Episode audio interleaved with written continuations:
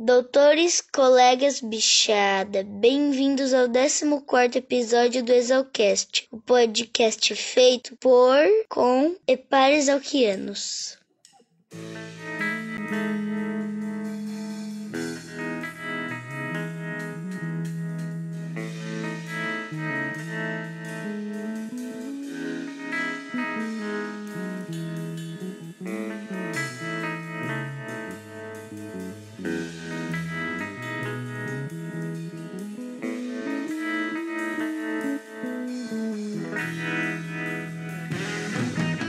Oi galera, aqui quem fala é o Dindim, mas o dono dessa voz que fez abertura é o Alê, irmão do Matheus e filho da Lebiste, Thaís Regina Dreza, formada em 2004, ex-moradora da Casa Verde, e do Maneco, o Miguel José Tomé Menezes, da turma de 2001, ex-morador da Lesma Lerda. Volta e meia eu recebo algumas mensagens de ouvintes e vocês não fazem ideia como é gratificante ver como consegui chegar no ouvido de vários filhos da Gloriosa que estão esparramados aí por esse mundão. Mas recentemente eu falei com o Maneco e logo depois recebi uma das melhores mensagens desde que comecei a gravar. Escuta só que massa. Você gosta do Exalcast? Uhum. Então o que, que a gente vai falar pro Dindim? Você já clicou aqui? Já cliquei? É, olha isso. Ah, e o que, que você vai falar? Eu não vou falar nada, Por quê? porque eu não quero. Você tá com vergonha? Sim. Ah, e você, Ale, vai falar alguma coisa? Vou. É? O que, que a gente vai falar?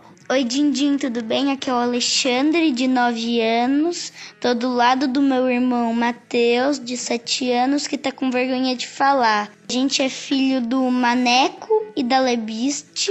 E a gente se conheceu no churrasco da Dealc da minha mãe no ano passado. A gente adora o Exalcast e a gente queria saber quem vai ser o próximo entrevistado e quando vai sair o próximo episódio.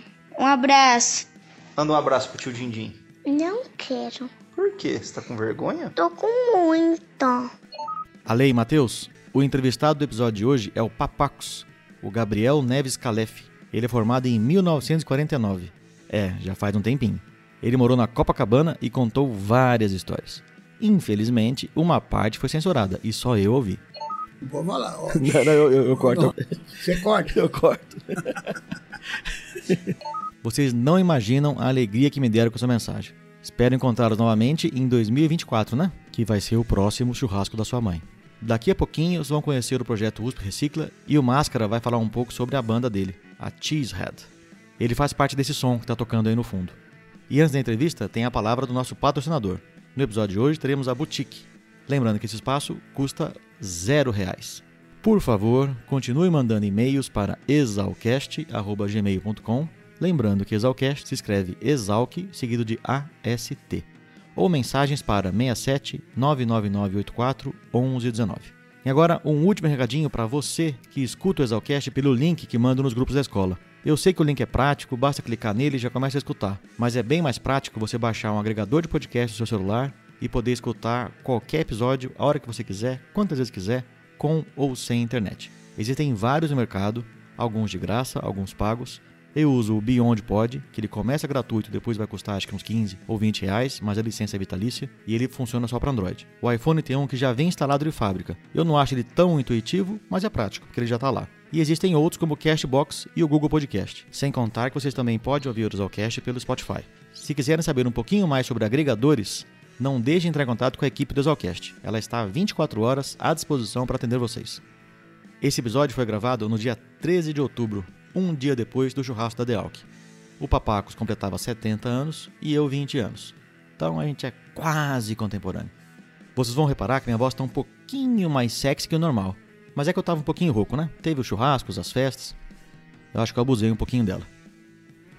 Hoje é dia 25 de janeiro de 2020 e esse é o primeiro episódio do ano. A turma toda do Zocast está aqui do meu lado e pediu para desejar a vocês um ótimo ano novo. O Exalcast faz parte da Rede Agrocast, a primeira rede de podcasts agro da podosfera brasileira. Conheça todos eles no site www.redeagrocast.com.br e acompanhe as atualizações nas redes sociais. Basta procurar por Rede Agrocast. Agora curta um pouco mais do som do Máscara, um grande beijo a todos e até a próxima.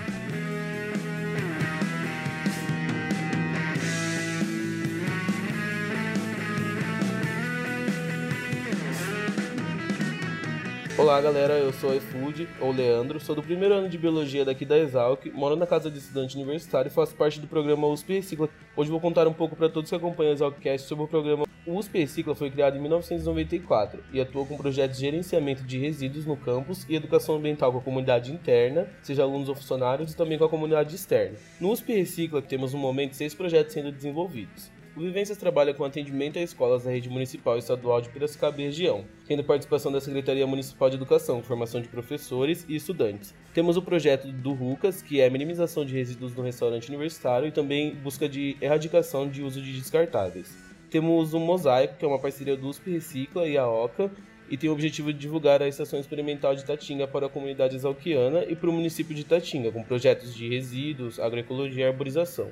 Temos o projeto da creche, que é a realização de horta e compostagem com as crianças que estudam na creche do campus. Temos também o projeto de moradias, palestras e oficinas gratuitas para práticas de tecnologia de baixo custo, como miocário, horta e captação de água da chuva. Temos o projeto do Rotinas, que analisa todos os resíduos do campus, tanto recicláveis quanto comum, para ver se está sendo destinado de forma correta para a redução de desperdício de materiais. O USP Cicla recebeu no ano de 2019 diversas premiações, como um dos melhores programas que auxiliou no saneamento de Piracicaba. Fomos homenageados pelos 25 anos de atividade na Exalc, pela Exalctec. Também fomos classificados entre os 20 programas de gerenciamento de resíduos no Brasil pelo Ministério do Ambiente. Temos como coordenador do projeto o professor Miguel Cooper, conhecido como Mono, do Ano Tatu e ex-morador da República Mata Burro. Para mais informações e acompanhamento do programa, acesse o Instagram usprecicla.piracicaba. Agradeço pela atenção e desejo a todos vocês um ótimo podcast.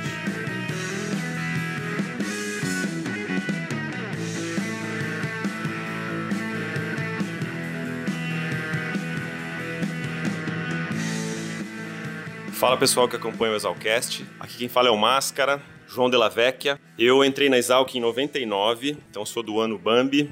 Eu sou ex-morador da República de Sbum, onde eu morei durante a graduação. Bom, eu entrei na Exalc e foi aí que eu afirmei a minha vocação para ser músico. Durante a graduação eu tive inúmeras bandas, toquei muito na noite de Piracicaba, em bares, em repúblicas, toquei muito no CV com uma banda que tive aí durante a escola que chamava Maracangalha, que toquei praticamente todas as noites de CV durante uns quatro anos seguidos. Foi um tempo muito legal. E durante esse período também eu estudei num conservatório, numa cidade perto, chamada Tatuí, que ali ajudou aí na minha formação como músico profissional que sou hoje. Depois da Exalc eu acabei me formando músico mesmo, fiz uma outra graduação.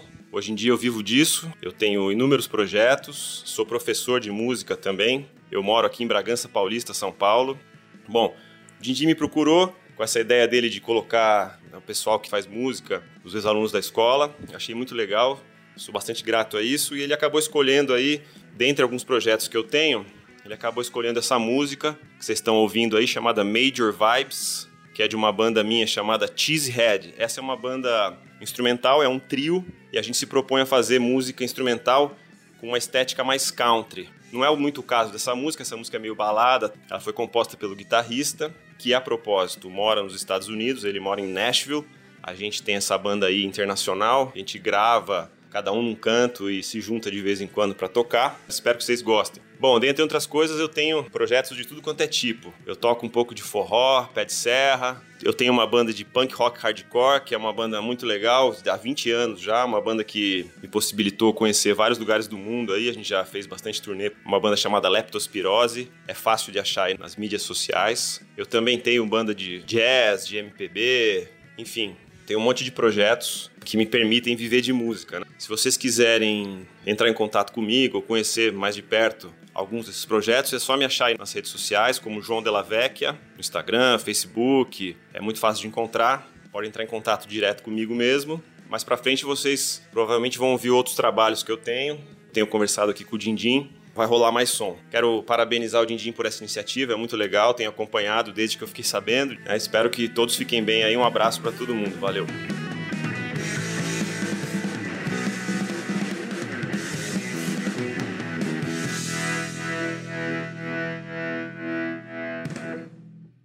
Saudações exalquianas! Aqui quem fala é Boutique, ou Júlia, do Parafuso F21 da Gestão Ambiental. Estou aqui no Exalcast para divulgar meu projeto de economia circular e sustentabilidade envolvendo o vestuário. O Instagram Boutique da Boutique é repleto de peças em ótimo estado que eu já não uso mais e que merecem um recomeço. Os itens variam de 5 a 20 reais. E aí, bora salvar este lindo mundão? Visitem no Instagram Boutique da Boutique. Um ótimo podcast, pessoal. Teste. Eu tenho que me aproximar bastante. Sim, está ótimo.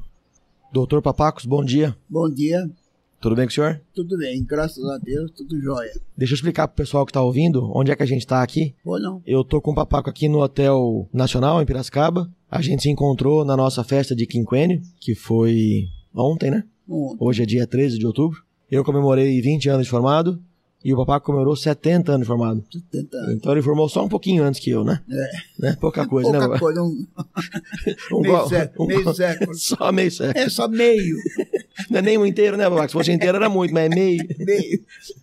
Então eu tô com a voz um pouco rouca, porque eu comecei minha festa desde sexta-feira.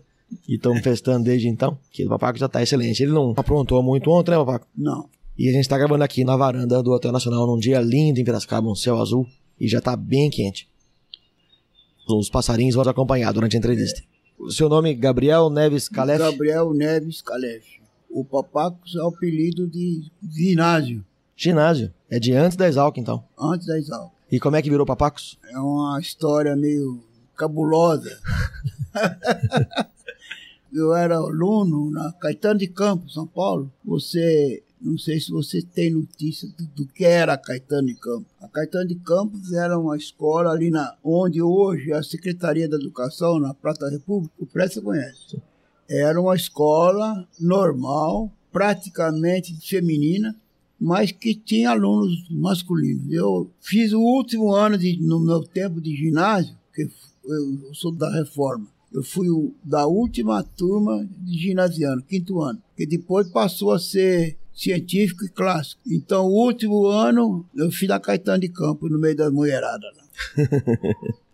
E na Caetano tinha um auditório, era, era uma escola, primeiro mundo, né? É pena ter acabado. E é um prédio muito bonito, né? É, como escola, era muito boa. E eu fiz um desenho de um, de um tênis estilizado e estava no auditório e coloquei embaixo papacos terríficos brasilienses. Ah, Era, era espécie. Mas o nome da espécie. gênero e espécie. e pegou. filho. E eu não sei como foi parar em Piracicaba. O que, que vai fazer? Mas aí, como era muito indecente, passou para Pacos. Com O, não com, Com U. O. Isso, aí. Aí daí ficou Papacos, ficou o nome É, mais tranquilo. ficou e. Mas o que, que vai fazer? Não, é, o, o nome da gente a gente não e era- escolhe, E né? era uma brincadeira, né? No, Sim, no claro. meio, do- meio da turma. E aquilo desenho, eu era meio habilidoso em desenhar, tá? passou aquele negócio e ficou. Isso que é pior. O nome da gente a gente não escolhe, né? Os outros que dão pra É. gente, então. A gente aceita o nome que nos dão. Pouca gente sabe disso, né? Pô, Mas não importa. Eu sou do interior de São Paulo, de Batatais. Ah, mas foi criado em São Paulo só. Meu pai tinha uma padaria em Batatais e meu pai era italiano. Nascido na Itália? Nascido na Itália, veio com quatro anos para a roça, né? Mas minha avó paterna, meu avô paterno devia, isso é dedução minha, era mais da parte rural. E minha avó era da cidade. Uhum. Cidade pequena, era uma vilazinha. Mas de família um pouco mais esclarecida. E eu acho que a minha avó forçou bastante meu pai e meus tios a largar da roça. Papai com papai era uma pessoa impressionante. Autodidata, ele não falava, mas lia inglês, lia em francês, falava italiano clássico, não falava o dialeto dele. Uhum. E com calculo, ele nasceu em 94, eu calculo que mais ou menos em 1910 ele já era telegrafista ferroviário. Mas em 1920 ele já estava na capital, já era contador, tudo autodidata. Nossa, e ele foi conhecer sua Então- mãe em São Paulo? Aí foi, morava em São Paulo. Aí meu avô já morava em São Paulo. E foi onde ele conheceu a mamãe. Mamãe é paulista, filha de mineiros, lá de Batatá. Meus avós maternos eram mineiros. Mas se mudaram para Batatá e eu, eu nasci em Batatais. Onde o papai foi pelo casamento e montou uma padaria. Papai era padeiro lá em Batatais. Mas que volta, né? Ele foi. Ele começou em São Manuel na roça, mas não sei onde ele estudou, mas ele foi o primeiro morador de Ourinhos. Quando chegou a ponta do trilho em Ourinhos, ele estava lá. Aguardando a cidade chegar depois. É, a cidade foi crescendo em torno da estação, né? Uhum. Era tudo mato. Mas ele deu uma volta muito grande, né? De telegrafista, virou contador e depois virou padeiro. Virou padeiro. E então a família sustentava depois pela padaria. A padaria que foi o principal negócio papai- dele. é, ah, mas como eles queriam que, que nós estudássemos, e Batatais era uma cidade de poucos recursos, no- logo mudou para São Paulo. Porque minha irmã mais velha, ela já era universitária, nós fomos juntos, é claro. Era grande a família? Não, só duas irmãs e eu. E a minha irmã mais velha já faleceu. Ela se formou na, na faculdade de filosofia, ela era, ela era professora secundária. Ela fez história natural. A, a escola chama Faculdade de Filosofia, Ciências e Letras. E ela fez ciências naturais. É, mas co- como fala Faculdade de Filosofia, parecia que Que era filósofo, né? é natural, já fica lá estudasse filosofia, mas não era. A faculdade era Filosofia, Ciências e Letras. Minha irmã era uma ótima professora de História Natural. Muito boa professora. Padaria era em Batatais. Patatai. E depois a família inteira mudou para São Paulo? A família inteira. Você, sua mãe e seus pais. Ela vendeu a padaria, ele, vamos dizer, em 15 anos, ficou rico com a padaria. Ah, então. Foi para São Paulo com a vida tranquila. É, mas só que fez besteira, aplicou de. Bom, mas não importa. E uma parte ele comprou em terra para o Paraná. Uma das razões de eu ter ido para o Paraná. Mas isso foi muitos anos depois, né? É, aí, quando o papai foi para São Paulo, como ele era rico, me matriculou no Mackenzie. Eu fiz o quarto ano de ginásio no Mackenzie. Mas aí eu pedi para ele me tirar do Mackenzie, porque era uma bagunça, uma coisa horrorosa. Era ruim? Não, era gente, só gente rica não não estava lá para estudar. Era uma bagunça, uma coisa. Aí que eu fui parar na Caetano de Campos. Depois terminei o científico no Colégio Estadual. O que, que te incentivou a ir para Piracicaba? Você lia muito, né? Quando eu, criança. É, gostava de ler demais, eu lia muito. E um livro que eu me recordo chamava Saudades. Acho que me influenciou. Devia ter alguma história de roça, de qualquer coisa. Porque o- a sua família não, não te incentivou a seguir nunca, essa linha, né? nunca, nunca. Eu lia muito, li toda a obra de Monteiro Lobato, e ele era meio rural, né? Sim, sim, tinha muita história rural. É, ele era rural. Então pode ser que tenha influenciado. Você lia tanto a ponto da sua mãe te dar bronca. Ah, é, mamãe, eu não dormia, eu varava a noite lendo, ela ia no quarto, apagava a luz, e eu me lembro que quando morávamos numa vila em São Paulo, tinha um poste. Ela apagava a luz, eu abria a janela e lia a luz do poste. E era um livro por noite. praticamente toda noite eu varava lendo. E não sei porquê, vamos dizer, acabei. Mas acontece que nos percalços da vida, na época, papai tinha aplicado o dinheiro dele numa drogaria e perdeu tudo. Ah, Perdeu, voltou a trabalhar. Não tinha um telefone naquele tempo, em casa, e era uma vida regradíssima. Como que foi a prova, você lembra? Não, eu vou te contar a história do Erasmo, a culpa do Erasmo. Eu, quando vim a Piracicaba e me matricular para o vestibular, o secretário era o Erasmo Castanho de Andrade, era o secretário da escola. Aí eu falei para ele que eu não podia ficar em Piracicaba porque eu não tinha dinheiro, não podia ficar, eu tinha que economizar, eu tinha que ficar em São Paulo e viria para o vestibular. São E isso foi no ano de 1946. 46. 46. 45, 46, né? Eu Não. formei em 49. Então foi 45, né? 45, Final de né? 45? E aí ele falou, não, nós publicamos no Diário Oficial, sai um editar. no Diário Oficial. Esse, esse sotaque você conhecia já? Não, fiquei conhecendo. E o, o editar do Diário Oficial diz a, a- o início do, do vestibular. E eu fiquei, na, como eu, na época, eu estudava na biblioteca, vamos dizer, eu não podia comprar. O, o, o colégio estadual em São Paulo era, por exemplo, eu quando saí de lá, eu dava aula de cálculo para o pessoal do, do, primeiro ano aqui. É mesmo? Eu era ótimo aluno de matemática, por causa do curso. Mas eu estudava na biblioteca, porque eu não podia comprar Comberrush, Granville, nada dessas coisas. E falava, não, papai, eu leio os diários oficial todo dia lá na biblioteca, não saiu o edital. E o meu pai me cobrava, mas fulano já fez vestibular, de, de, está fazendo já na poli, outro está fazendo a medicina, você está aqui. Eu falei, papai, não saiu o edital. Aí, como nós não tínhamos telefone, e naquele tempo pouca gente tinha, e a telefônica tinha um, um, um posto ali na Alves Azevedo. Um dia eu fui lá e consegui falar em Piracicaba. Eu tinha que ir lá pedir ligação, e ficar duas, três horas esperando. Aí eu, um dia que eu consegui falar em Piracicaba na escola, o Erasmo, amanhã nós vamos fazer horário de química. eu perdi o vestibular em Piracicaba. tá brincando. É. Agora, esse ponto é o ponto curiosíssimo. Isso é, vale a pena. Eu tinha um amigo de infância, me acompanhou desde 5, 6 anos, sempre foi meu amigo, estudou comigo, formamos na mesma turma, em Piracicaba. Ele tinha tentado duas vezes e não conseguiu passar o vestibular e foi fazer primeiro ano em Lavras. No tempo era uma escola particular americana. Eu saí do posto telefônico, comprei um, um diário popular para arrumar um emprego. Olha quanta coincidência para chegar em casa e falar, ó, oh, já arrumei emprego.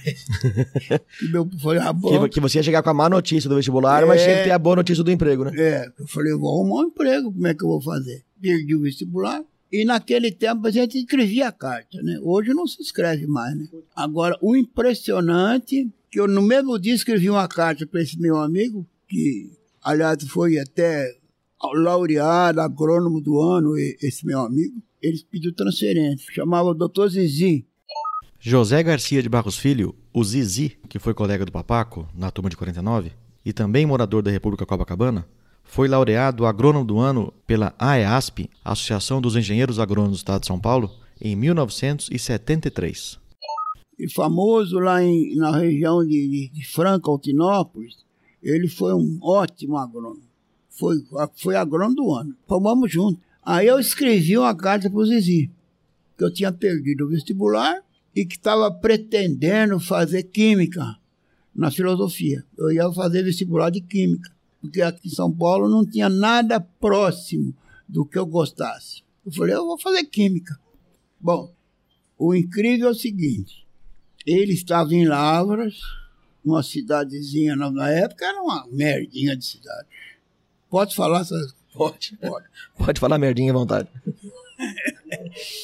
Por incrível, viu? Por incrível que pareça, ele recebeu a carta, me escreveu de volta, dizendo que ia ter um, um exame de segunda chamada de vestibular, vamos dizer, daí uns, daí uns 10, 15 dias, mas dava tempo de eu ir lá fazer, certo? O primeiro chamado não preencheram as vagas, Sim. né? E ia ter uma segunda chamada de vestibular, que dava tempo de eu ir lá.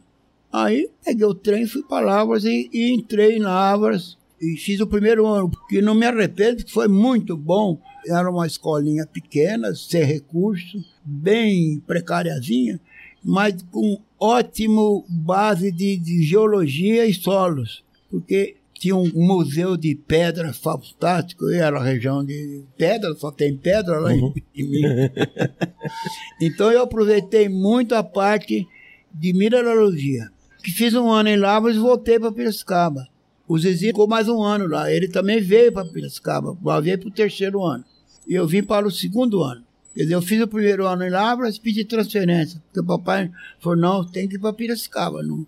Hoje Lavras é federal, né? Federal. Bom, então, então, mas daí o, o seu pai estava te incentivando? Ele gostou da sua escolha? Ah, gostou. Gostou? Ele me incentivava.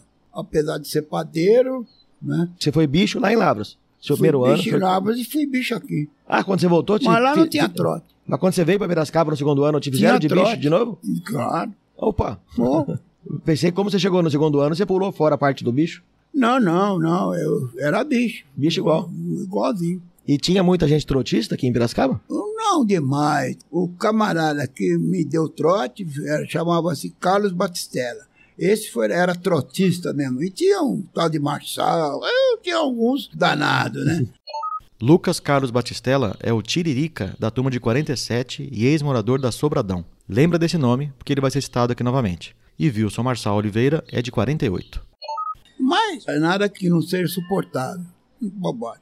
Eu não, não tenho trauma nenhuma de, de trote. e quando você veio para Piracicaba, tinha muita opção de moradia? Tinha muita não, república, eu já pensão? vim e já, logo, de, vamos dizer, quando eu vim pra, na primeira vez para me matricular para vestibular, tem um episódio que eu, acho que era falta de dinheiro. e se não me engano, o presidente do centro acadêmico era um tal de Antônio Lico. A memória do Papaco está ótima. O Antônio Lico era presidente do Calque. Ele é da turma de 48. E eu sei que eu fui lá, ele me emprestou um dinheiro para voltar para São Paulo. Olha só. É. Isso antes do. Antes do vestibular. É. E, ele, e você é. conheceu ele junto aquele É, dia lá? Eu fui lá no centro acadêmico, me apresentei, acabou meu dinheiro, ele me arrumou dinheiro para voltar para São Olha Paulo. só. Então, eu já tinha um contactozinho com a turma. Uhum. Quando eu vim para o segundo ano, eu fui morar na República do Lico. Olha só, que beleza. É, Então você chegou e ele te acolheu. é me acolheu. Então, eu já. E o Zizi, quando veio depois de mim, foi morar comigo, na mesma República, Copacabana. E, coincidentemente, na República moraram mais dois conterrâneos de Batatais da mesma turma. Os outros dois colegas do Papacos que moraram na Copacabana são Oswaldo Zaparoli e Fábio Ferreira da Rosa, também de 49. E todos moraram na Copacabana. E você frequentou depois da Copacabana? Depois de formado? Fui lá uma vez só, nunca mais voltei, né? Porque ela, ela- mudou, mas ela existe até hoje, né? mas é outro- lugar, não é. Ah, o lugar mudou, mas o pessoal continua Ah, morando nela. continua. Eles outro dia fizeram joelharam para mim. E eles É. fazem churrasco, se encontram sempre. Na outra comemoração, há cinco anos, eles fizeram festa para mim. Quando souberam que era eu o único, né, que estava aí. Bom, aí, bom, o que, que nós vamos. E como é que era a vida de república na época? Como que vocês se organizavam? Eram muitos moradores? A Copacabana, na, na minha época, era uma casa colonial, deve ter sido lá por volta de 1890, por aí, porque ela era de taipa, a casa, o telhado era de troncos de, de palmito, que uma vez eu subi lá e eu vi, né? As ripas eram de palmito rachado, então era bem, bem bandeirantona a casa onde nós morávamos. E tinha, vamos dizer, nós dois, quatro, seis, oito, nós éramos dez na República. Bastante gente. É, éramos dez. Como é que vocês se organizavam? Vocês tinham uma empregada que cuidava de Tinha uma vocês? empregada, uma cozinheira só. Vocês almoçavam, jantavam sempre juntos? Tudo, era pensão completa. E era muito caro? ah, não. Olha, pra você ter uma ideia, devia ser o quê? A minha mesada era de 250 mil reais. O Mirréis deixou de circular em 1942 e foi substituído pelo Cruzeiro. Como a conversão foi de 1 para 1, a mesada dele era de 250 cruzeiros. Os mais velhos conhecem bem essa história, mas isso aqui é só para os mais novos. De lá para cá, a gente teve seis moedas até chegar ao real. Depois do primeiro cruzeiro, veio o cruzeiro novo, aí voltou a ser cruzeiro, mudou para cruzado, depois cruzado novo, voltou a ser cruzeiro, depois virou cruzeiro real e finalmente em 94 chegou o real, que perdura até hoje. E eu fumava, Ih, mas rapaz. chegava no dia 20, eu precisava comprar um pedacinho de fumo de corda no mercado, porque acabava o dinheiro. Então não era bem, bem dosadinho. Não tinha, não podia fazer nada, Estripulia não podia fazer nada, nada. não tinha condição. Não sobrava, não sobrava nem pro cigarro, Nem pro fumo, né? nem pro fumo. Eu comprava um, um pedacinho de fumo para acabar o mês, porque não dava para comprar cigarro de papel.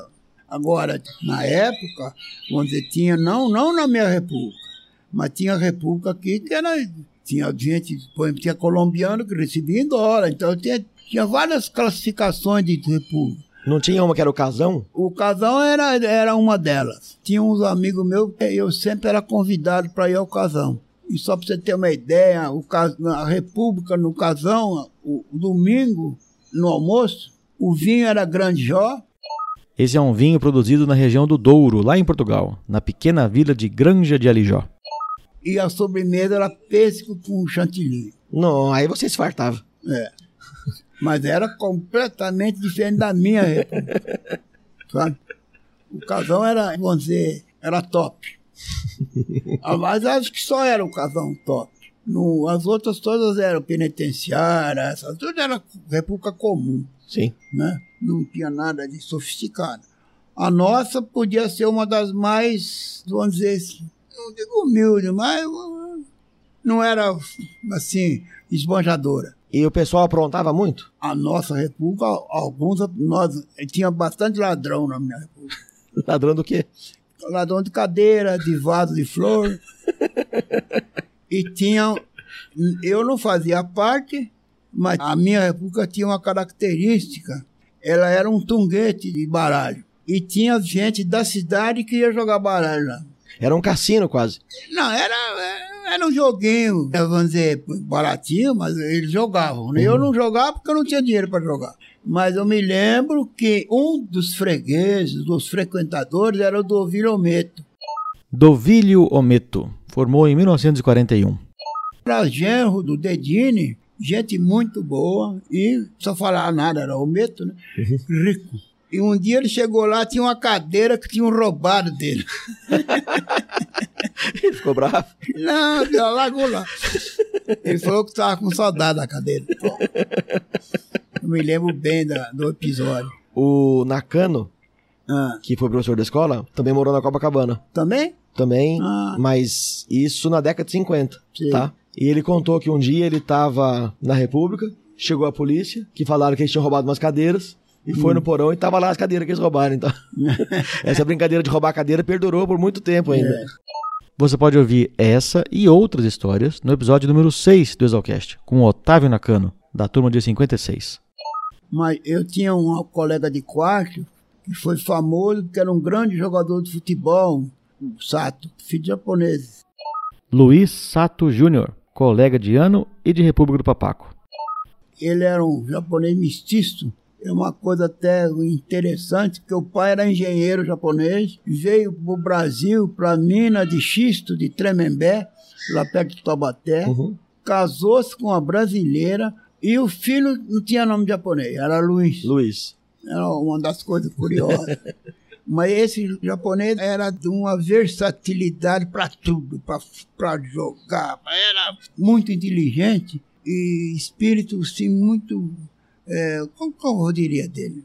É, ele era um foguete, era uma coisa impressionante. Jogava bem vôlei, jogava bem futebol e tinha repente, assim, coisa. E ele roubou um banco no mercado municipal, deitado debaixo do banco, o guarda. Ele dava um pulinho e empurrava o banco, até chegar na esquina. O guarda ia por lá de lá, ele virou a esquina, roubaram o banco e levaram para República. Esses bancos de pé de ferro. Sim. Ele só virou, aí o outro, o outro companheiro da República estava esperando. Um pegou numa ponta, outro pegou na outra ponta e. E trouxeram o banco para casa. Levaram, chegaram a roubar um banco da, do mercado municipal. Era a farra da gente, era roubar as coisas. Bom, essas coisas, o, o Zizi, o Zizi teve paralisia quando pequeno, então ele arrastava uma perna. Um dia eles se meteram a roubar uma porca numa padaria lá, no, lá na Paulista. Mas não deu certo porque tinha um monte de lenha. Quando eles subiram, uma, uma lenha despencou, uma barulheira, precisaram fugir, largaram a porca. Saíram correndo. É. Então era, a nossa farrinha era roubar as coisas. Eu não, eu não era muito dessas aventuras. Mas, vamos dizer, naquele tempo, o que molecada fazia era roubar as coisas. Qual coisa assim, inocente. E a, a faculdade era muito puxada? Eu não, não. Bom, eu, por exemplo, quando cheguei, me falaram, olha, o problema aqui é você tentar passar em química e mecânica. É dureza, hein? Eu fui na onda. No meu tempo era possível você deixar a cadeira, fazer as outras, depois se fazia, não era segunda época, mas era uma segunda chamada. E eu deixei química orgânica e para cursar só mecânica, no segundo ano. Então, eu me lembro que o meu professor era o Pedro, você não é do seu tempo, Pedreira, né? Luiz Silveira Pedreira, formado em 1923, era vizinho da Jacarepaguá e fazia ótimas caipirinhas. Como contou o Caconde, o João Paulo Diniz, da turma de 58, no episódio 13 aqui do Zalcast. Pedreira era terrível, era um meio carrascão, sabe? Meio... Então vou contar uns episódios. No meu exame oral, coincidentemente, o, o primeiro ano também estava fazendo, que era Química Analítica. E eu me lembro de um episódio, antes de mim, um aluno do primeiro ano fazendo E era tão sádico esse Tedeira que eu me lembro que ele, uma das questões, ele perguntou pro esse aluno chamava-se Nivaldo, se não me engano. Anivaldo Garcia de Moraes, bicho do papaco, formado em 1950. O, se o senhor colocar, nossa, eu não lembro mais qual era o reagente, nitrato de prata com isso aqui dá um precipitado azul ou rosa? E ele chutou, rosa. Foi, não, senhor, é verde. ele era meio. E, no, e na, minha, na minha vez, eu tinha rachado, eu tava, sabia até fotografado na memória uma apostila do, do químico orgânico. E quando ele falou sorteio ponto, né? Falei, não, professor, eu, eu não tenho direito de sortear porque eu estou no vago. Só pode me arguir sobre a matéria toda. Falei, não, eu não gosto disso, isso aqui é sorteio ponto. Aí caiu ácidos acíclicos que era justamente o meio da apostila. Então, você, primeiro ano, você, primeiro exame você lia teoria, no segundo pegava dali para lá, é a matéria que a gente mais lia era. Aí eu comecei a pregar fogo. Eu sei que numa hora eu falei a diferença entre os ácidos orgânicos e os minerais, e tinha a lista, né? Uma da, da reação com o vermelho do Congo, e, e ele falou exatamente o contrário. os orgânicos dão e os minerais não dão. Aí, como eu estava dominando, um dos, dos examinadores da banca era o Melo Moraes, que era o diretor da escola. O Melinho, né? Melinho. Você, que é ouvinte assíduo do Zocast, já sabe que o Melinho, João de Melo Moraes, é formado em 1909 e foi diretor da escola por vários anos. Aí o Melinho fazia assim para mim. Tá. Aí ele temou comigo, pedreira. Né? Não, senhor, é contrário. Um dá e outro não dá. Falei, não, senhor. Aí eu fiquei brigando. e o Melinho me dando força, né? Lá, lá, lá na banca. Até ele desistir de teimar comigo. É um dos episódios bons da escola que eu tenho é esse. E o outro é quando acabou o exame, eu não esperei. Tinha tanta certeza que eu joguei a apostila fora na, na, na escadaria. Não quero mais saber disso aqui. Mas o, o Melinho era o diretor e o Hugo? Foi depois. Depois do Melinho? Depois. O Hugo foi depois do, do Melinho. Hugo de Almeida Leme, formado em 1939. No meu tempo era o Melo. Depois foi reitor também, na USP, né? O Melo. Bom, isso aí é um dos episódios. E você chegou a ter aula com Carneiro? Hum? Você chegou não, a ter aula com tive. Carneiro? Eu dava aula para a turma, os alunos do Carneiro, porque eu era muito bom aluno de cálculo na escola, e eu dava aula para os meninos. Era... Mas você não pegou o Carneiro porque você fez o primeiro ano em Lavras. É, eu escapei dele, mas não teria medo dele, não. Mas ele segurava muito aluno, né? Buxi, mas muitos, muitos. Eu dava aula de cálculo, pra... não, dava aula de graça, né? Não... Papai, como é que eram as aulas práticas? E aula prática nós temos principalmente horticultura, né? Aprendi muita coisa. Até afiar canivete eu aprendi bem. Na aula? É, tinha aula de afiação. Olha só. Fazer enxerto, né? Você pegou o finalzinho da guerra, né? Quando na guerra eu estava em São Paulo ainda, estudante. Eu era ginasiano. Você era muito novo, você não chegou a ser. Não, eu tinha 16. Chamado. Não, não fui. Na minha turma tinha um pracinha. Belato, o nome dele. Mário Gentil Belato, também de 49. Ele chegou a ser cabo no exército. Vocês tinham relação com os alunos que já tinham morado na República? Tinha. Você chegou a conhecer o Antônio Martelli? Um colega de turma do Martelli foi muito meu amigo, chamava-se Miguel.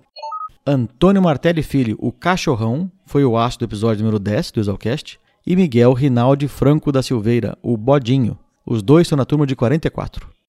Tinha outro, anterior a eles, o Lineu Souza Dias, que era um bom agrônomo. Lineu Carlos de Souza Dias foi colega do Cardoso, formado em 1936. Tem até um episódio, e ele já era um camarada com nome na profissão, foi um dos pioneiros em plantio adensado de café. Uma vez ele esteve lá, eu me lembro que eu, estudante de terceiro ano, ficamos, eu e o doutor Lineu sentado na sarjeta até as quatro horas da manhã conversando, jogando conversa fora. É uma das coisas marcantes para mim. Que é uma noite que você não esqueceu, né? É, quer dizer, uma pessoa, quer dizer, já tinha nome né, profissionalmente. Já era formado, e trabalhando, né? É, dando atenção para o estudante. E eu acabei, no fim, profissionalmente, ficando amigo dele. Sabe que essa atenção de um aluno formado para um estudante acontece até hoje? né? Entre os formados e os Não, bichos, mas né? é- Os- essa do Lineu, não, e o mais interessante, que nesse, o Lineu, quando foi lá, já tinha carro. O que era raro, né? Não era todo mundo que tinha carro. Mas ele tinha uma merdinha num carro, tal de Crossley. Crosley era um pequeno fabricante americano independente de carros subcompactos. A empresa funcionou de 39 até 52. Todos os modelos da Crosley eram leves e pesavam entre 500 e 640 quilos. Essa outra informação vai ser importante para vocês entenderem o final dessa história. E ele deixou o carro na rua e a turma da República carregou o carro e colocou entre dois postes atravessados na calçada. E de manhã ele não podia porque não dava bom manobrar o carro. Fizeram tanto sacanagem. E carregaram na mão. Na mão, porque era tão pequenininho. É uma das, uma dos episódios bons da República. A época de República é muito gostosa, né? É, essa eu não, não esqueço, não. Mas eu não participei da, da brincadeira. Eu lembro da marca do cara, era Crossley, e da brincadeira. Você sente saudade da época de República? Você, lembra com Ah, nossa, boas recordações? muito boa. Tem um. Era tudo meio, meio bagunçado, né? Eu me lembro vendo um episódio na República, esse doutor Zizi, o meu amigo Zizi, ele uma vez inventou de fazer marmelada na República. E tinha um professor lá da, da cadeira do Jaime, o Jaime foi professor de tecnologia. E agora o professor, pô, caramba, como é que chamava? Olha, vou dever, ficar devendo. Jaime Rocha de Almeida, formado em 27. Tentei descobrir o nome do outro professor, mas sem sucesso. Se prontificou aí lá na República, que o Zizico mandou comprar massa de marmelo em Itajubá, veio de trem, ele se comprava lata, que nem lata de querosene, 18 litros, comprava o marmelo, só a massa. E você veio ensinar a fazer doce. Dizer, marmelada com, com pectina, geleia de marmelo, e foi lá na República. Eu me lembro, esse é um episódio também interessante, porque na hora do almoço, a mesa era grande, umas 10, grandona, ficou a Benedita com a travessona de bife. Aí o Sato falou, ó gente, respeita o professor. Quando ela pôs a travessa de bife na mesa, ele pegou o melhor bife. O Sato. o pessoal ficou de longe, né? Esperando o É, professor. Nossa, ele falou, respeita o professor, ele não avança. Aí ela pôs, nós tínhamos um travessão de louça, ele...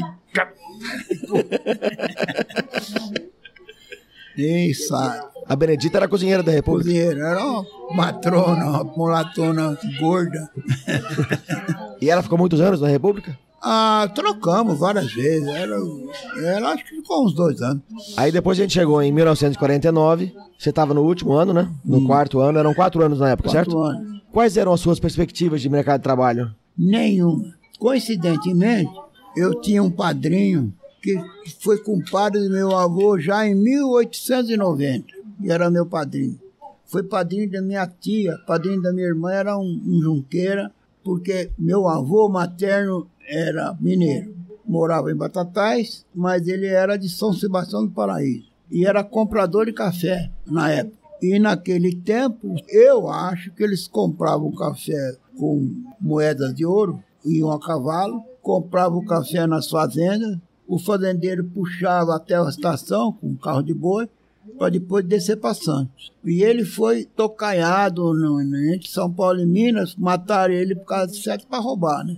E minha avó ficou viúva com quatro filhas no começo do século passado, 1900. Do século passado da sua época, né? Porque É. tem dois séculos já isso aí. né? Dois séculos. É. Em 1900, minha avó com quatro filhas no interiorzão, já imaginou o drama de uma mulher, como é que ia criar essas filhas? E só mulheres, né? Só mulheres.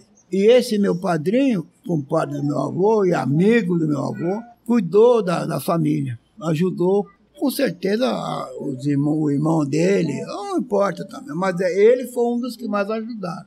E ele nos ajudou a vida inteira, esse padrinho. E ajudou meu pai, financiou, ele construiu a padaria. E quando eu me formei, que esse meu padrinho, ou por burrice ou por inteligência, ele não entrou na onda de acabar com as lavouras de café na década de 30, na crise de 30. Ele sentou em cima da lavoura e sentou em cima dos estoques. Carregou esses estoques de café até a guerra. E na guerra ele ficou bilionário. Nossa senhora. Para você ter uma ideia, ele comprou na época, que coincidentemente, o Paraná foi, foi uma sessão, eu não sei qual é, como é que chama essa figura. O governo do estado cedeu o norte do Paraná para uma companhia inglesa, e, e não sei qual é o regime, mas o Rio Tibagi até o Rio Ivaí, todo aquele nortão, você conhece lá, né? Conhece o Paraná? Conheço. Para lá de Londrina, para lá de Maringá, era tudo mar. E essa companhia foi contratada, não digo, mas foi feito um acordo para a colonização do Estado. Para bom a estrada de ferro, abrir estradas vicinais de rodagem, construir cidades, e ela foi levando isso tudo bem, bem arrumadinho. Pequenas propriedades e tal. Quando chegou na altura de Jandaia, durante a guerra, eles começaram a vender lotes maiores. Que foi quando seu pai comprou? Não, meu pai comprou antes, fora da companhia. Esse meu padrinho comprou praticamente uns 10 mil alqueires. Nossa, é muita terra. E também corretou um mundo de terra. E vendeu por um Nardelli, que era o rei do café. E uma das terras que ele vendeu para um vizinho lá em, aqui do estado de São Paulo, ele condicionou a venda, que o vizinho comprou para dar para os filhos. E o meu padrinho condicionou a venda da terra de eu ir fazer o serviço topográfico da divisão da terra. Foi em São Paulo, comprou um teodolito, mira, tudo e me deu. Além de me dar o teodolito, tudo, me deu o serviço. Deu as duas coisas. As duas coisas. Que padrinho. Que padrinho. É uma coisa impressionante. Então eu fui para o Paraná, papai tinha umas terras que ele comprou junto com meu padrinho, um outro negócio, uma terra do estado. E era tudo mato. Tudo mato. E eu sempre queria para o Paraná para abrir nossas terras. E dessa vez eu fui, porque meu padrinho tinha arrumado um serviço para mim. E você era craque no, Teodolito, na mira, sabia fazer tudo? Eu era bom porque na minha turma tinha que fazer o um levantamento do, do pátio da escola. O único que trabalhou fui eu. o resto só assinou. É, mas no mato é completamente diferente. A sorte minha é, é muita história, né? A sorte minha é que um filho do meu padrão entrou de gaiato no meio do negócio e falou pro não dá o serviço pra ele não, que ele tá saindo da escola agora. Não sabe nada. Sabe nada. Dá pra fulano, que era um topógrafo suíço, gente muito boa, por sinal. que Ele tem prática, esse rapaz aí tá formando, ele não sabe nada. Quando eu cheguei lá, eu já tinha dado serviço para outro. A minha sorte é que esse outro era um, um jeito muito, um suíço Suíço caipira, porque tem, não é, suíço não tem só relojoeiro, tem suíço da roça. tem também. E esse era suíça caipira. Tá? E gente boa, e muito bom topógrafo. Tá? E você não faz ideia da diferença entre você fazer um levantamento topográfico. Num gramado, né? Num gramado, no, no canto da, da, da, do prédio, a curva e dentro do mato. É claro, muda todo o ambiente. É tudo picado no facão, baliza de madeira. Nossa, mão, que trabalheira. Tudo na mira, na mão, você ia abrindo aquela picada. Não tem esse negócio de. O teodolito é só para fazer o, o transitar uma linha básica para você soltar os rumos. O resto é tudo no facão. E esse suíço, ele te deu a chance de você trabalhar com ele? ele nós ficamos sócios. Ele ofereceu sociedade. Porque ele tinha uma caminhonetinha chibiquinha Ford, sabia montar acampamento. Eu não vou lá, eu era de São Paulo, capital, eu vou saber que tem que comprar toucinho, levar para roça, né? montar acampamento, derrubar. Não, não, não tinha condição. Fiquei morando oito meses numa rede no mato. Nossa, que diferença de vida, hein? É, completamente. Você não faz ideia. Bom, para mim foi uma lição de vida. Deve ter sido uma experiência fantástica. Ah, foi uma das melhores fases da minha vida. Fiquei oito meses morando dentro do mato. Em quantas pessoas? Era eu, o, o meu sócio lá, o Ari, e tinha, dois picadeiros que trabalhavam com foice, e um que a gente chama de bombeiro, é o que leva a comida e a água na picada. É pouca gente. O, o importante é o cara da foice.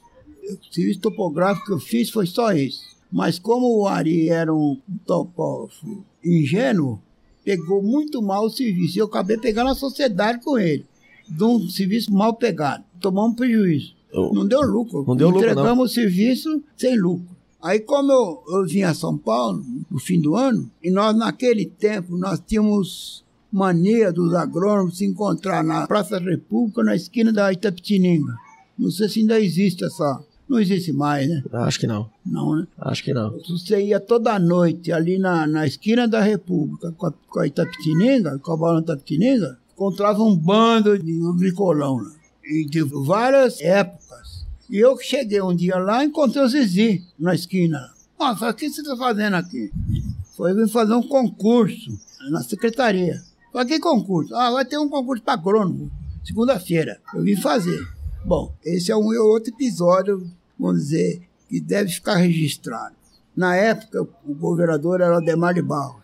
E tinha um impasse em preenchimento da Casa da Lavoura de Guararapes. Porque tinha um tal de Furquim, que era de Guararapes, que queria ser nomeado. E se não me engano, o outro é Marçal, que era um trotista do meu tempo. Francisco Carlos Furquim Correia é da turma do Marçal, do qual eu já comentei aqui. Eles são doutores do Papaco, formados em 48. também pleiteava a cada lavoura de Guararapes. E ficou naquele negócio, se nomeasse um, descontentaria, vamos dizer, o, o, padrinho do outro. É aquelas E conversas. esses dois eram os preferidos. Aí a secretaria descobriu a pólvora, resolveu fazer um concurso de preenchimento das vagas. Quem ganhar, ganhou. E fizeram um concurso meio na surdina. Que era pros dois só, mais ou menos, né? Era, pros, era carta marcada. Aí falou, vai ter concurso? Vai. Pô, rapaz, então eu vou lá. Naquele tempo, a gente só andava de terno, né? E eu tinha um terninho de tropical, como é que chamava? Maracanã. Sei lá, eu. Terno mesmo, de usar gravata e tal. E eu tinha carteira do CREA por causa do serviço lá de... Topógrafo. pó. Eu tinha que assinar a planta lá do coisa, eu tirei o CREA lá, lá no Paraná. Falei, aí eu vou fazer concurso. O que, que tinha a perder, né? Não tinha nada a perder. E fui para lá. Fui para ali na Rua Anchieta, era a sede da, da Secretaria de Agricultura. Entro lá e tinham mais ou menos, eu digo, acho que tinha 25 candidatos. Aí o chefe de gabinete do secretário era irmão de um colega meu de turma, chamava-se Rui Francês. Rui Francês é da turma de 42 e o irmão dele, colega do Papaco, é o João Francês. que acabou sendo até meu chefe posteriormente.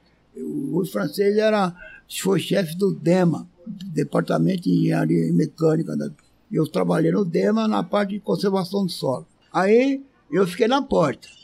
Eles, aflito, nome da camarada, padrinho. Aí eu, eu fiquei só com. Aí diria lá, diretório do PSP era o, era o partido do, do Partido Social Progressista. Ali na frente, Antoninho de Barros, não sei o que, tinha o nome do candidato, o lugar que ele queria ir e quem era o padrinho dele. Tudo carta marcada. Tudo carta marcada. Aí foi chamando, chamando, chamando, sobraram dois, eu e mais um. Foi, e você? Aí falou, ah, eu sou fulano, ah, já sei, tá. Já tinha o cara, Já tinha o esquema dele já. já tinha o telefonado e tal. E sobrou o tal do Gabriel Aí ali. sobrou o Gabriel. Aí ele falou, e você? Eu era muito safado. Peguei a carteirinha do CREA. Eu, eu sou engenheiro agrônomo. Fiquei sabendo que ia ter o concurso. Eu vim fazer o concurso. Mostrou a carteirinha. Montei a carteirinha. Aí eu, ah, dá. Ela falou assim, Pode fazer igual. vou dar lá mesmo. A minha sorte, ou a sorte, não sei de quem passou, né? Ou o azar dos outros. é, o azar dos outros, é que quem organizou o concurso foi um pessoal lá de Campinas. E acho que eles levaram o negócio meio a sério. E quem provocou o concurso foi reprovado. e, eu, e eu entrei nessa onda. Muito bem, parabéns. Não, não é parabéns. eu- quer dizer, Não, mas se o concurso foi levado a sério e É. você fez a prova certa e foi é, só respondeu que era um certo. concursinho meio, meio fajutinho. Eram umas perguntinhas assim, Era um papel amasso lá, não tinha nada, era negócio mesmo. Mas por mais fajuta que fosse a pergunta, o outro errou e você acertou, né? responder. E você acertou, né? É, Né? o- outros erraram. Então, é. Então, parabéns. É, É, não, eu- eu sei. Quer dizer, outros erraram. E eu fui bem, né? Fui bem porque eu, fui, porque eu passei. Então eu fui ser agrônomo da conservação do solo. Aonde? Bom, eu não sei se você sabe, o Serviço de Conservação do Solo do Estado de São Paulo foi cópia do serviço americano, tá? E eram muito bem levados a sério, não, não admitia política. Pra você ter uma ideia, a gente dava aula todo ano para professoras, para transmitir para os alunos as noções de conservação do solo. Todo ano nós tínhamos por obrigação na nossa região dar aula para todas as professoras rurais. Depois isso acabou tudo. São Paulo regrede.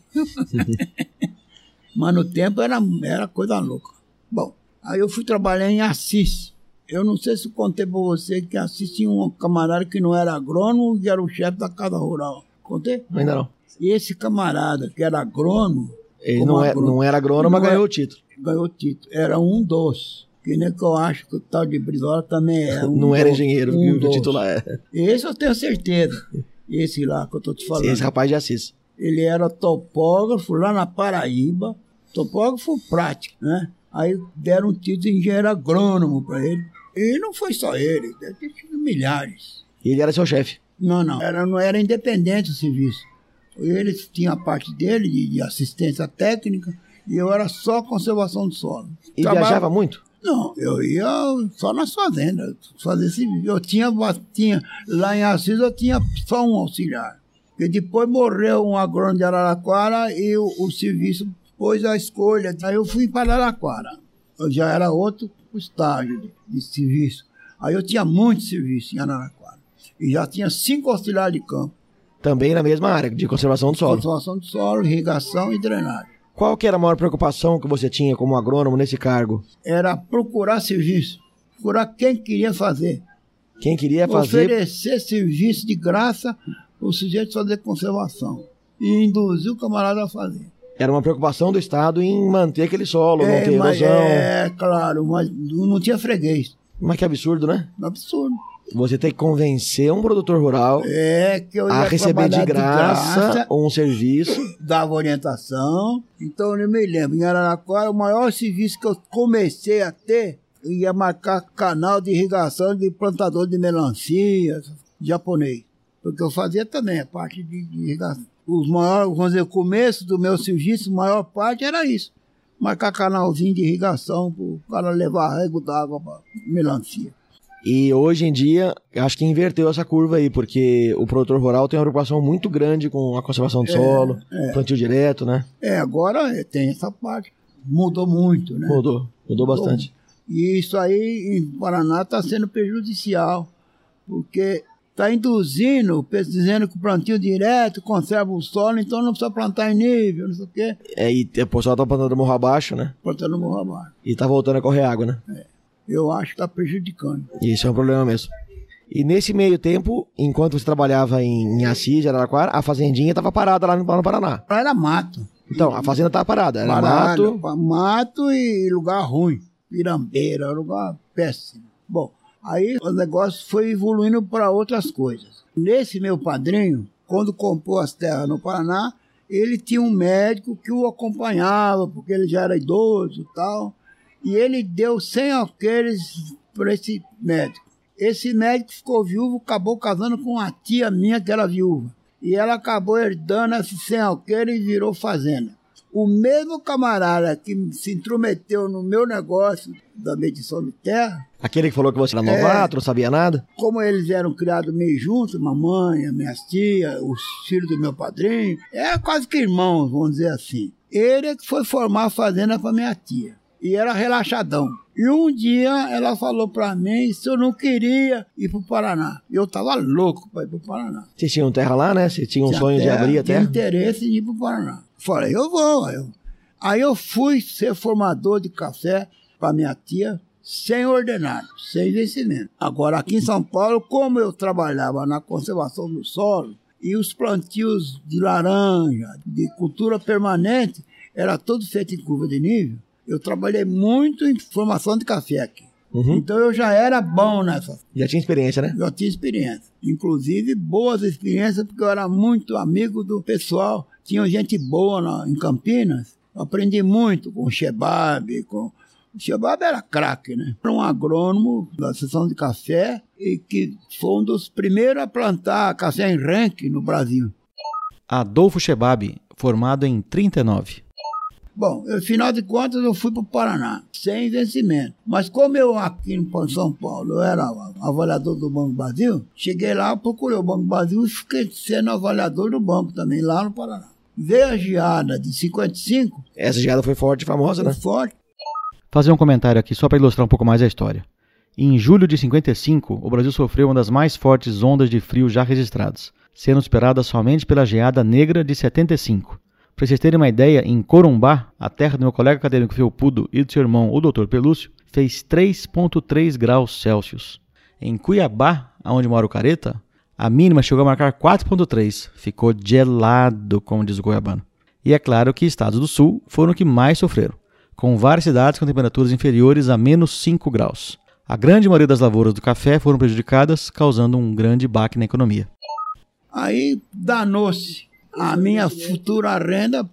Mas então eu estava te contando, a companhia, quando 43, 44, começou a vender muito lote grande. Então, aonde a minha tia, o meu padrinho tinha fazenda, tinha muitos fazendeiros, não era mais sitiante, não era tão subdividido. Então eu comecei a trabalhar para esse povo, alinhar café, orientar a lavoura, e eu fiquei conhecido na região. Um dos fazendeiros era secretário da Agricultura do Paraná. Vou te dar um, um emprego.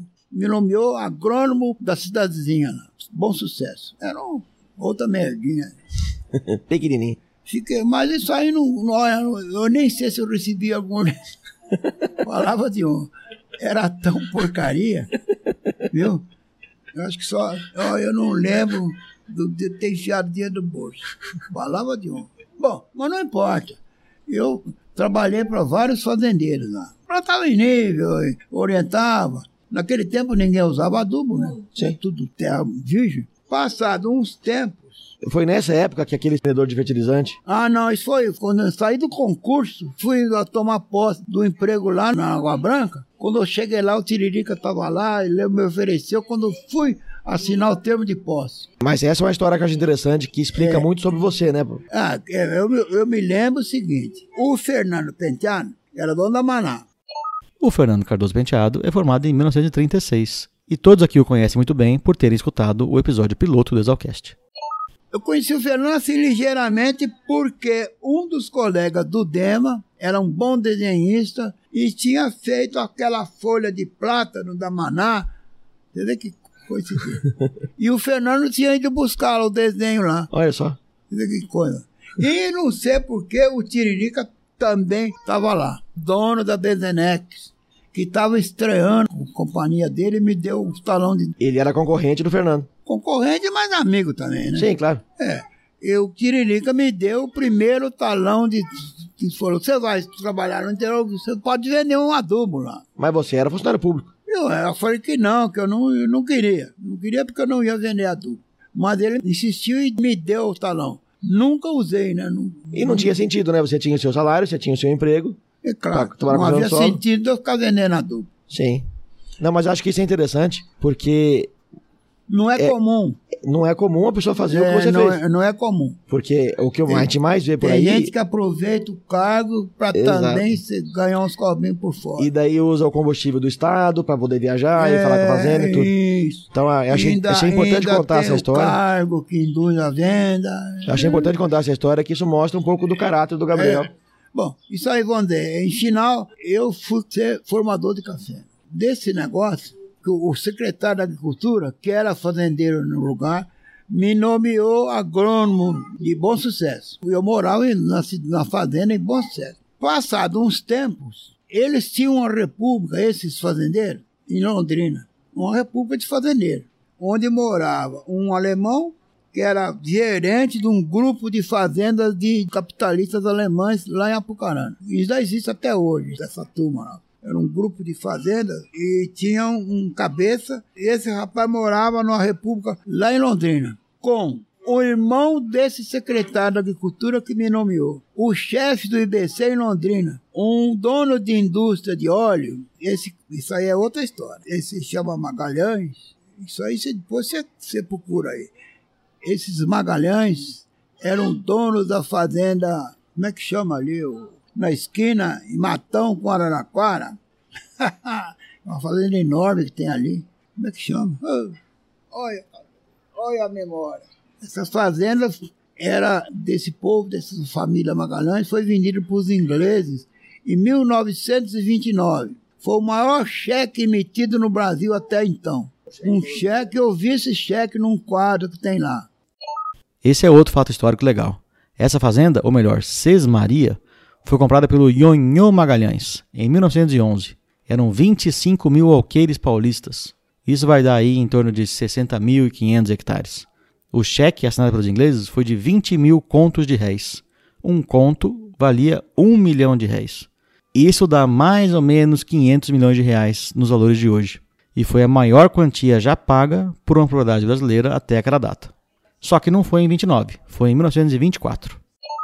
Um deles, um dos Magalhães, morava nessa república também. E o chefe do IBC de Londrina, que morava na república, junto com esse fazendeiro que me nomeou, ficou me conhecendo. Eu ia lá também, filabóia de vez em quando, uhum. tá? Falava, eu vou, vou nomear você para o IBC. Aí, não prestei concurso no IBC. Eu fui nomeado. Teve um padrinho, que nem aquele pessoal lá no concurso, né? Que já tinha cada um o nome, o padrinho certinho. Ele foi lá e te nomeou, né? e nesse caso foi. Eu não fui, não prestei concurso. Carta marcada, né? Carta marcada. Não, ele sabia quem eu era. Sim, claro. Aí ele falou: vou te nomear para Rolândia. Aí eu falei para ele: Rolândia eu não vou, eu não quero. Falei, por que você não quer? Falei, eu moro em bom sucesso. Sou avaliador do Banco do Brasil em Mandaguari. Se eu for para Rolândia, como é que eu vou, eu vou ter que sair de Rolândia? Eu não, não quero. Declinei do, do, da oferta. Da oferta. Aí eles tanto queriam que eu fosse, abriram uma sede de Mandaguari para mim. Só para você assumir essa vaga. Eles queriam como colaborador. Depois eu conto para você. Eu fui professor desses agrônomos, tudo do IBC, porque eram tudo chucros. é. Tinha muito exalquiano lá, ou tinha algum exalquiano? Tinha, mas não, não sob minha guarda. Tinha lá, tinha exalquiano na Londrina, um colega de turma meu, chamava-se Armínio Aparecido Pedro Gonçalves Kaiser. Ou o nome do desgraçado, já morreu, coitado. O papaco quase acertou. O nome correto do colega dele é Armínio Arquimedes Pedro Gonçalves Kaiser. Aí eu fui ser agrônomo em Mandaguari. Com qual função? O agrônomo do IBC? É assistência técnica, principalmente nós era era IBC Instituto Brasileiro do Café. Instituto Brasileiro, ah, principalmente nós incentivávamos a formação de lavouras novas, tudo em curva de nível, né? Então o nosso serviço praticamente era acabar com as coisas antigas e começar a modernizar a lavoura de café. É, a gente está em que ano nessa época? Eu entrei no IBC em 58. Então a geada já tinha se recuperado, as fazendas já, já estavam recuperadas. Já estavam reformando a lavoura. Agora eu tive sorte o seguinte: como eu era avaliador do banco, tinha muito contato com o Banco do Brasil, o Banco do Brasil de Mandaguari era, uma, era um novo um prédio alugado. Alugaram um prédio Mambembe de esquina e tinha uma sala vaga na esquina. E eu aluguei a sala vaga da esquina para o IBC. Então a minha sede de agrônomo ficou vizinha do Banco do Brasil. Todo camarada que ia assinar um contrato no Banco do Brasil passava na minha porta. Aí eu fiquei com uma freguesia enorme, né? Conhecia e, todo mundo? Conhecia todo mundo. Aí depois disso, se for preciso, eu faço, conto outra história. Então eu comecei a ter bastante contato com lavradores. E um dia apareceu um lavrador lá no IBC, que era dentista, o pai era grande produtor de café, tudo em pequenas propriedades, tinha umas 10 pequenas propriedades, mas produzia muito café. E foi lá se, se informar sobre, sobre café, blá, blá, blá. E nesse tempo, como eu já tinha colhido café na fazenda da minha tia, e eu não vendia café em coco, tinha entrado sócio de uma cooperativa em Apucarana, e meu café, meu não, da minha tia, estava tudo em Apucarana, na cooperativa. E esse rapaz Foi lá e conversar sobre café. Eu não sei que aí a conversa passou para vocês vender café. Foi, eu não falei para ele, eu não vendo café em coco. Eu, eu ponho café na cooperativa e vendo no porto. Eu vendo café limpo. Mas como? Ah, eu expliquei para ele. No fim, acabamos ficando, até viramos, ficamos compadres depois disso tudo. O negócio vai longe. Eu, coincidentemente, eles tinham um café para vender ele colocou o café dele na cooperativa, mandou meu nome. Fiquei dono de 250 sacos de café limpo que não era meu, era dele. Naquele tempo não tinha esse negócio de coafe, né? pra saber, né, de onde é que vinha o dinheiro, É, né? Não Pra saber de onde é que vinha. origem, da onde veio, né? e tinha confiança que eu não ia ficar com o café dele. Sim. Eu sei que acabamos ficando amigos. A amizade começou com ele botando no, no meu nome 250 sacos de café. Mas ele colocou no seu nome porque vocês eram amigos, pra facilitar as coisas. Não era nenhuma sacanagem. Não, aí resolvi, eu falei para ele, vamos fundar uma cooperativa aqui. ué. Por que, que nós vamos ter que levar? Aí começou uma odisseia da fundação de uma cooperativa. Pode dizer que eu sou o pai da ideia de- dessa cooperativa. Aí fazia reunião, e vinham, vamos dizer, cinco pessoas, aí eu explanava a coisa, blá, co- falo, combinava, agora cada um de vocês na outra reunião traz algum amigo, algum vizinho. Aí marcava outra reunião, e nos cinco primeiros que vieram, não vinha mais, vinha outros, os outros convidados. Daí tinha que falar tudo de E- novo. E assim foi levando, foi levando até eu perder a paciência. Né? E nesse tempo eu já tinha elaborado os estatutos, eu era datilógrafo, quando aqui em São Paulo, trabalhei uns tempos como datilógrafo, quando estudante, né? Aqui em São Paulo, na capital. Aí eu bati os estatutos, porque eu, eu tinha facilidade das- coisas, na secretaria aqui em São Paulo. Eu vinha aqui, pegava o legislação, eu fiz o estatuto da cooperativa. E Isso já era em 60. É 62. Aí marcamos, afinal de contas, um dia para a fundação. Qual ia ser o nome da cooperativa? Cooperativa dos Cauticultores de Mandaguari, Cocari. A Cocari continua ativa até hoje e, além do Paraná, também atua em Goiás. Aí foi pro clube, com a torragem toda lá, o gerente do Banco do Brasil do lado, uma pilha de promissória do outro lado, e aí eu abri a sessão, porque eu, eu era o dono da bola, né? E falei, olha, hoje nós vamos fundar a cooperativa. Como a cooperativa precisa de dinheiro, não tem jeito se você não tiver dinheiro, o Banco do Brasil nos financia o capital inicial. Quem estiver de acordo, assina as promissórias, tinha o estatuto, né? Tantas cotas por pé de café e tantas cotas por área. Quem tiver de acordo, permaneça. Quem não tiver de acordo, tem toda a liberdade de sair. Aí o mineirinho se mandou. Aí fundei a cooperativa. Eu fundei a cooperativa. Agora, como era tudo meio marcado, eu sabia quem podia ser quem não podia.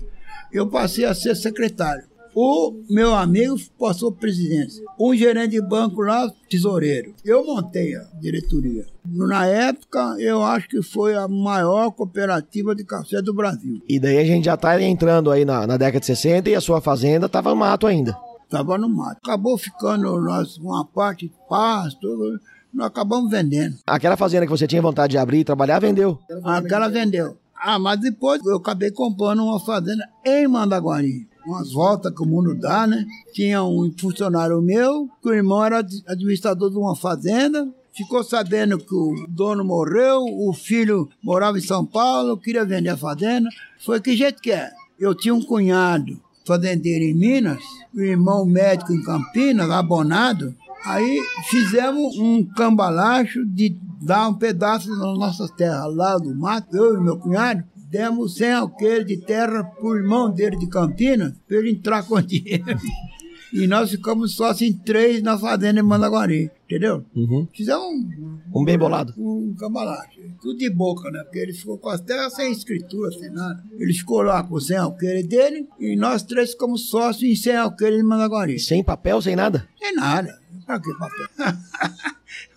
Fala em papel. Eu era agrônomo do IBC, né? Eu tinha um colega no Rio de Janeiro, um dia ligou pra mim. E eu, nesse tempo, eu já tinha dinheiro. Já era rico. Eu já fui rico. E ligou pra mim, ô Calé, você não quer comprar um, um terreno que eu tenho lá em Rio das Ostras? Você sabe onde é Rio das Ostras? Lá no Rio de Janeiro. Já foi lá? É um lugar turístico. É 5 mil metros com meio hectare. Um quarteirãozinho Isso por telefone. por telefone. Falei, como é que você quer? Eu quero isso, isso, isso, isso. Ah, tá bom, eu mando dinheiro pra você. Mandei o dinheiro. E pra ele. comprou? Comprei 5 mil metros quadrados. não, não parou aí. Aí, passado uns anos, eu já estava pobre. aí, eu liguei pro, pro Matiello, que é o agrônomo do IBC lá em. Ele estava rico e eu estava pobre. E você tinha um terreno lá em Lá Rio das Ostras. que interessado, perto do Rio de Janeiro. Falei, ô Matiello, eu tenho 5 mil metros quadrados que eu comprei do fulano aí em, em Rio das Ostras. Você não quer comprar? Né? Eu compro. Quanto você quer? Eu quero tanto. Ah, tá bom, aí combinamos o preço. Ele mandou o dinheiro pra mim e não passamos escritura. E você chegou a ver esse terreno alguma vez? Fui lá. Era bonito? Ah, era um terreno de praia. Era uns três quarteirões da praia. Aí vendi pro Matiello. O cara que me vendeu, na mesma sala dele, Edmilson chamava, trabalhava na mesma sala. E a mulher desse Edmilson também trabalhava na mesma sala, os três. Olha só. Edmilson, Matiello e a mulher. Aí esse Edmilson vai ao Espírito Santo lá no serviço de veio e morre num desastre. Nossa. E a mulher dele negou passar a escritura pro Matiello. É. E ele ligou pra mim. Olha, como é- o que, que eu vou fazer? Você tá junto com a... Que Eu absurdo. comprei sem documento. Vendi sem documento. Agora, vocês estão juntos aí? Se não se acerta, né, só? E eu, o que, que eu tenho com isso? e ele perdeu. Perdeu? Barbaridade. É, acontece. Bom, vamos lá. Como considero uma das boas coisas que eu fiz na vida foi fundar a cooperativa. E você ficou nela até quando? Há uns 10 anos, saí. Fiquei diretor-gerente. Instalei a cooperativa, começamos a trabalhar, exportar café. Nisso você já tinha sua fazenda, né? Tinha fazenda. Né? Que você fez aquele Ah, cambalacho bom, lá. tem outra coisa que eu acho que é um mérito meu, vamos dizer né, nesse caso, como eu era agrônomo lá em Mandaguari e tinha acesso demográfico, eu fiz um levantamento de mais ou menos da população cafeeira da minha alçada. E fiz um relatório para o Rio de Janeiro, para o Ministério da Agricultura, dizendo que a região de Jandaia, Mandaguari, Marialva é muito montanhosa, só café, só pequenas propriedades, muita pedra. A tendência era acabar o café e virar capim. Mas capim em pequena propriedade, só leite. Então a tendência seria uma região de produtora de leite Bacia leiteira, né? uma bacia leiteira. E por sorte, o Ney Braga, que era ministro da Agricultura, foi na onda. Mas não sei qual é a figura jurídica da coisa. Eu sei que eles fizeram lá um- uma doação a fundo perdido para Mandaguari de 75 milhões de, de cruzeiros e mandaram na minha conta do Banco Brasil. Essa quantia equivale mais ou menos a 3 milhões e 750 mil reais. para eu montar uma cooperativa. Então eu fiquei rico de repente. Eu fiquei com 75 milhões na conta. E eu que pagava pasteurizador, obra, para substituir o café. Então vamos dizer que eu acho que é um mérito meu conseguir numa região de, em decrepitude, de, Em declínio, né? de declínio, né? Conseguir recurso pra. para manter alguma coisa. Hoje a região é fruticultura, tem bastante, bastante fruta, né? E Mandaguari tem café até hoje. Jandaia também tem. Você tem a sua fazenda ainda? Não, não. E eu, ele falou pra você, eu já fui rico. Aí quando deixou de ser rico, vendeu a fazenda. Fui vendendo. Ah, eu fiquei pobre. Eu vivo, vivo da aposentadoria só. Bom, o que mais que a gente vai contar para você? E hoje você mora onde, papaco? Eu moro em Maringá, cidade muito boa, que foi planejada. Eu tive oito filhos. Perdi uma, uma menina que nasceu morta e um menino com oito meses. Então eu tenho seis filhos. Cinco mulheres e um homem. Uma filha que mora na Bahia, tenho uma filha que mora em Santa Catarina, tenho um filho que mora no estado de São Paulo, três filhas que moram no Paraná, duas em Maringá e uma lá na, perto de Guaíra, perto de Guairá. Esse ano você completou 70 anos de formado e veio pra sessão solene, pra festa toda. E eu tava lá no ginásio e acompanhei a sua entrada. Foi muito emocionante ver vocês entrando. Você sempre frequentou os churrascos, as, Sempre. as festas de Sempre formado? sim. A cada cinco anos você sempre voltou. É, da outra vez só veio um, que é o Antônio Suzana, e hoje só veio o Issa. Ângelo Antônio Suzana e Eduardo Issa. A vinda de vocês pra cá sabe que é um presente pra gente, né? Será? Ah, sim. Não sei se você reparou a emoção das pessoas. É, outro dia, da outra vez, teve um que se ajoelhou, brincadeirinha dele, pediu a benção.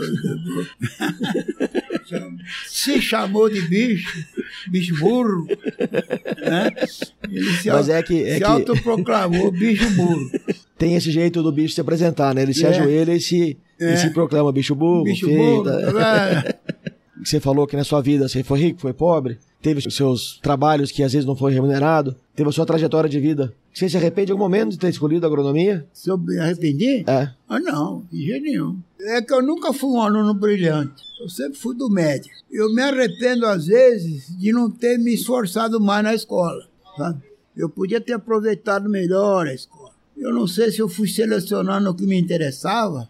Tem muita coisa que eu não, não, não dei valor demais. É, porque às vezes tem aquela matéria que a gente não se interessa, mas é justamente a matéria que vai nos dar Vai o trabalho fazer- depois, né? Vai fazer falta. É.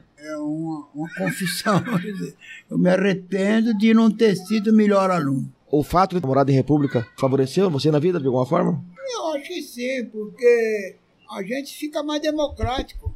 Não fica? É, a república ensina muita A- coisa. a- né? ensina muito. A vida de república te leva para um tipo de ação de servir os outros, de ser companheiro, Saber dividir as coisas, né? é, saber administrar, saber criticar o vagabundo.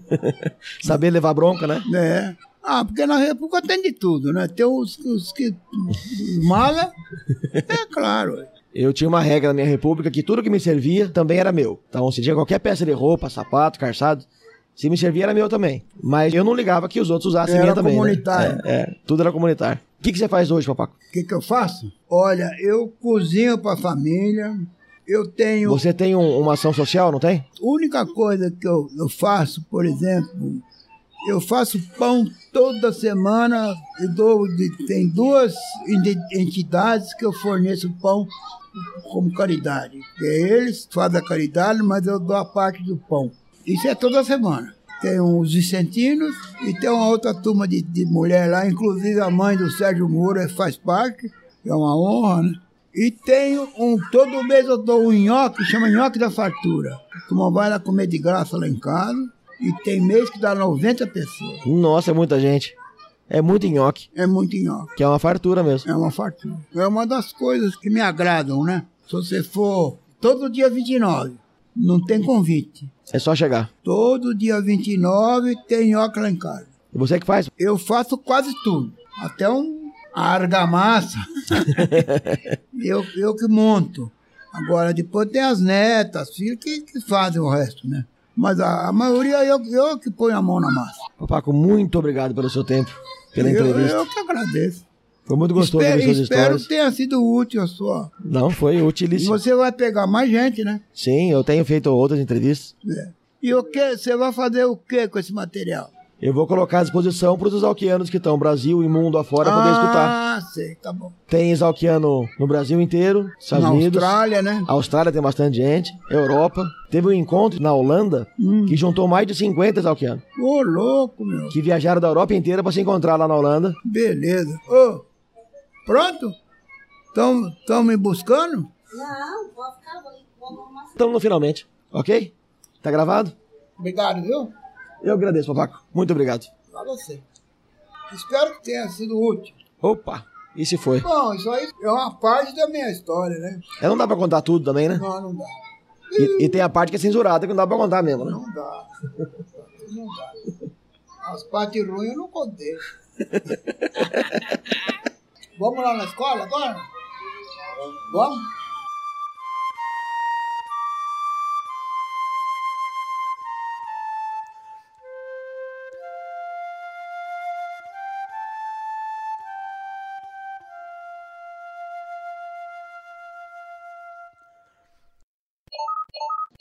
Esse mural era o professor da escola, travestido de diabo. Era tudo rabo, fogo pela venta. Esse é o pedreiro, esse é o fulano, esse é o carneiro. E a frase qual que era que tinha em cima? Em cima, nesta casa, os últimos serão sempre os últimos. E que se fodam. Na minha época era herói.